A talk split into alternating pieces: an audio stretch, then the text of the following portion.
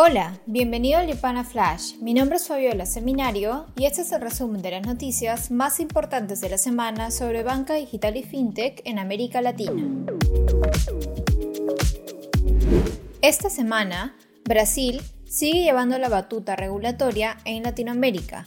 El Senado aprobó el martes el proyecto del marco regulatorio de criptomonedas que implica que las exchanges serán reguladas y cumplirán multas y sanciones en caso de delitos financieros. Sin duda, la ley será una guía para el resto de los países de la región que buscan entender y regularizar el fenómeno cripto. El texto todavía debe volver a Cámara de Representantes, donde experimentará nuevos cambios y ser firmada por el Ejecutivo antes de entrar en vigor.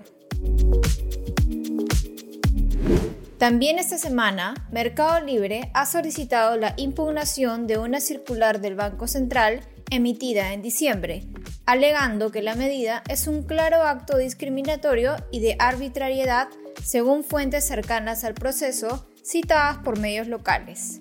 Se trata de una resolución que obliga a las billeteras a dejar el 100% de los depósitos como encaje legal en la institución, lo que impide que las fintech puedan utilizar el dinero en inversiones de corto plazo y fondear su estrategia de productos de crédito.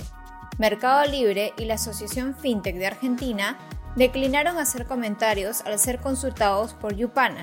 Sin embargo, emitieron un comunicado en diciembre pasado rechazando la medida tomada por el BCR, pues esta generaría un enorme daño a la industria fintech. Por su parte, el Banco Central cubano emitió regulación para que los proveedores de servicios de activos virtuales puedan operar bajo licencia. Analistas dijeron que dudan que la isla se convierta en otro El Salvador, pero que el gobierno estaría pensando en facilitar la entrada de remesas y operaciones de comercio exterior internacional con cripto. El sector fintech en Latinoamérica ha tenido un crecimiento acelerado del 112% desde el 2018 al 2021, según un nuevo informe del Banco Interamericano de Desarrollo. La pandemia, lejos de detener el desarrollo de la industria, habría contribuido a su expansión. Los países más beneficiados son México y Brasil, donde se concentra el 52% de nuevas ofertas fintech. El negocio de los pagos fue el que ganó mayor tracción, acaparando un 25% del mercado, seguido por el 18% de entidades que ofrecen préstamos.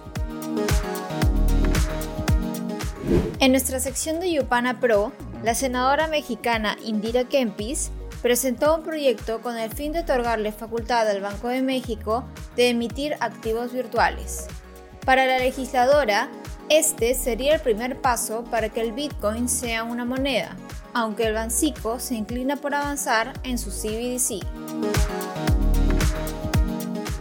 En Argentina, la Comisión Nacional de Valores lanzó un nuevo espacio de colaboración que busca el intercambio de conocimiento y normativa entre instituciones reguladoras, empresas supervisadas y entidades con enfoque en el mercado de capitales. En el ámbito de inversiones en la TAM, Minca, una fintech colombiana enfocada en pagos transfronterizos B2B, recaudó 24 millones de dólares en su ronda de inversión dirigida por Tiger Global Management y CASEC. Se planea usar la inversión para modernizar la infraestructura de las cámaras de compensación de su plataforma y crear nuevos productos. En cuanto a lanzamientos en la región, la app del neobanco Revolut está disponible en Argentina, el tercer país en la TAM donde tendrán operaciones tras México y Brasil. En los últimos meses, el neobanco ha mostrado una agresiva estrategia de expansión con los nombramientos de Juan Guerra y Glauber Mota como directores ejecutivos en México y Brasil respectivamente. Los usuarios que descarguen la aplicación que ofrece una cuenta digital son anotados en una lista de espera.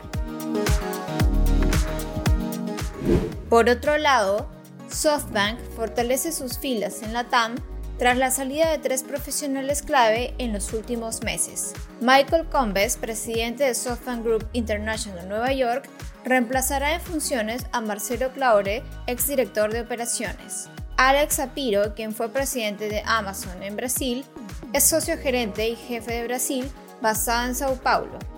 Coliderará el fondo de la TAM junto con Juan Frank. Juan Frank ejerce de socio gerente y director de México basado en Ciudad de México. Eduardo Viera es el nuevo jefe de comunicaciones para América Latina en Sao Paulo. También en Chile, el presidente Gabriel Boric nombró al nuevo Consejo Directivo de Banco Estado. Jessica López como presidente de la institución financiera, Daniel Hochman asumirá el cargo de vicepresidente. El Consejo Directivo también estará conformado por Tamara Agnick, Janet von Woldersdorf, Enrique Román y Pablo Zamora. Esto fue el Yupana Flash no olvides compartir esta nota de voz y quedar atento a nuestras redes porque el lunes tendremos un informe sobre qué hace falta para que el Open Finance acelere en Brasil. Nos vemos la próxima semana.